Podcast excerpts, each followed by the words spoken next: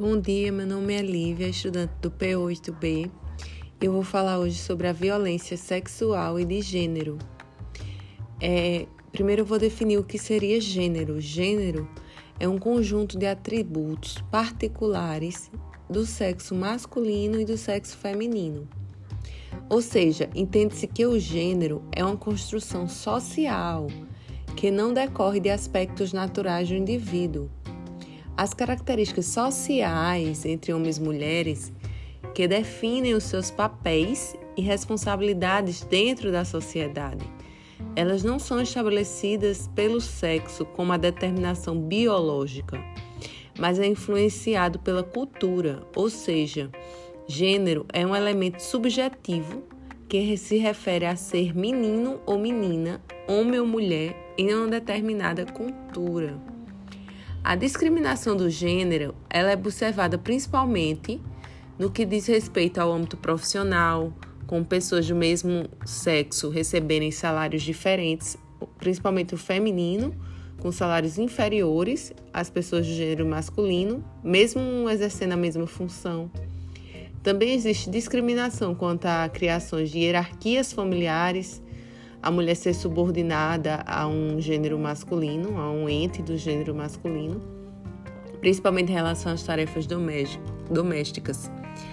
Para algumas instituições internacionais, a luta contra a desigualdade de gênero está diretamente relacionada com os direitos humanos. O que, se, se, é, o que seria a violência de gênero? A violência de gênero ela vai se definir como uma agressão física, psíquica, sexual ou simbólica contra alguém em situação de vulnerabilidade devido que a sua identidade de gênero ou a sua orientação sexual. Ela vai decorrer de uma relação de poder de dominação do homem e o de submissão da mulher. Esta relação de poder, ela advém de papéis impostos à mulher e ao homem, reforçado pela ideologia patriarcal que vai induzir relações violentas entre os sexos, já que são calçados pela hierarquia de poder. A violência ela vai perpassar a relação pessoal entre o homem e a mulher, podendo ser encontrada também em instituições, em práticas cotidianas ou em rituais.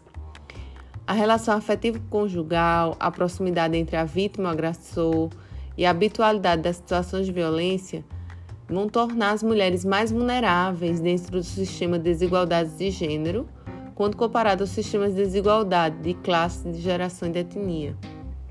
De acordo com a estimativa global, publicada pela Organização Mundial de Saúde em 2017, uma a cada três mulheres em todo o mundo, especificamente 35%, já foram vítimas de violência física ou sexual durante sua vida. Dessa forma, a gente contasta que as mais atingidas por essa coerção são as pessoas do sexo feminino. Essa coerção simbólica, virtual, sexual ou física. O que seria o racismo?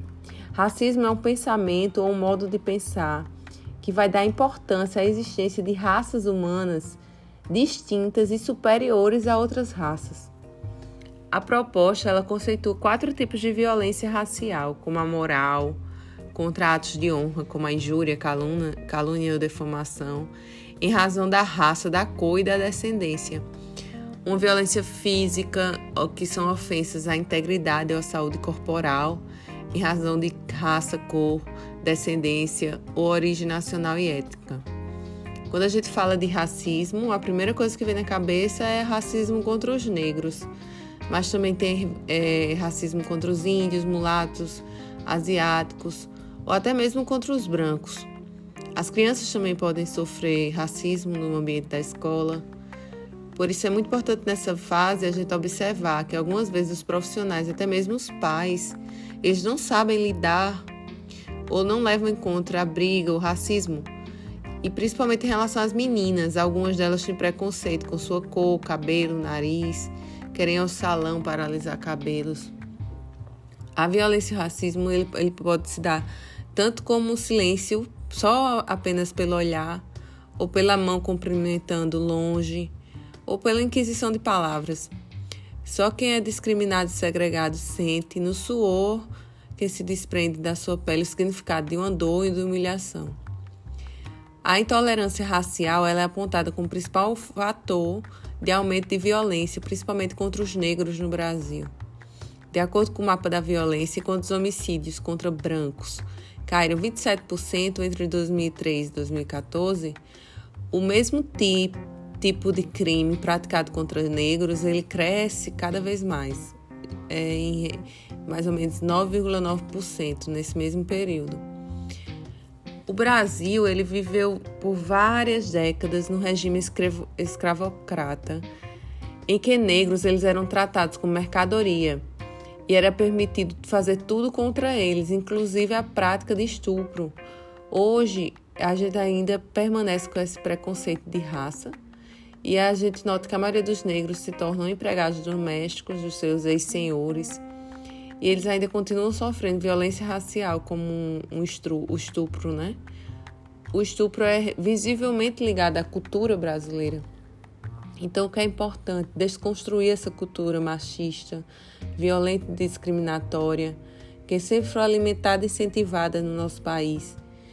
E um dos fatores para a gente conseguir essa eliminação desses, dessa cultura é a educação por meio de políticas públicas, privadas e principalmente iniciativas que incorporem a igualdade de gênero em todos os ambientes.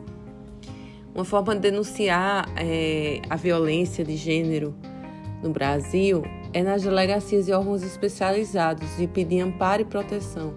Também tem o Ligue 180, que é uma central de atendimento gratuito e confidencial e ela funciona 24 horas por dia.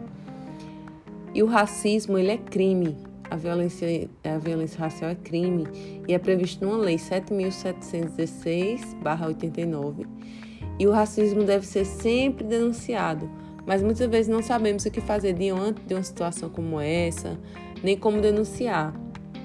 Desde 1989, essa lei define como crime a discriminação pela raça, cor, etnia, religião ou procedência nacional.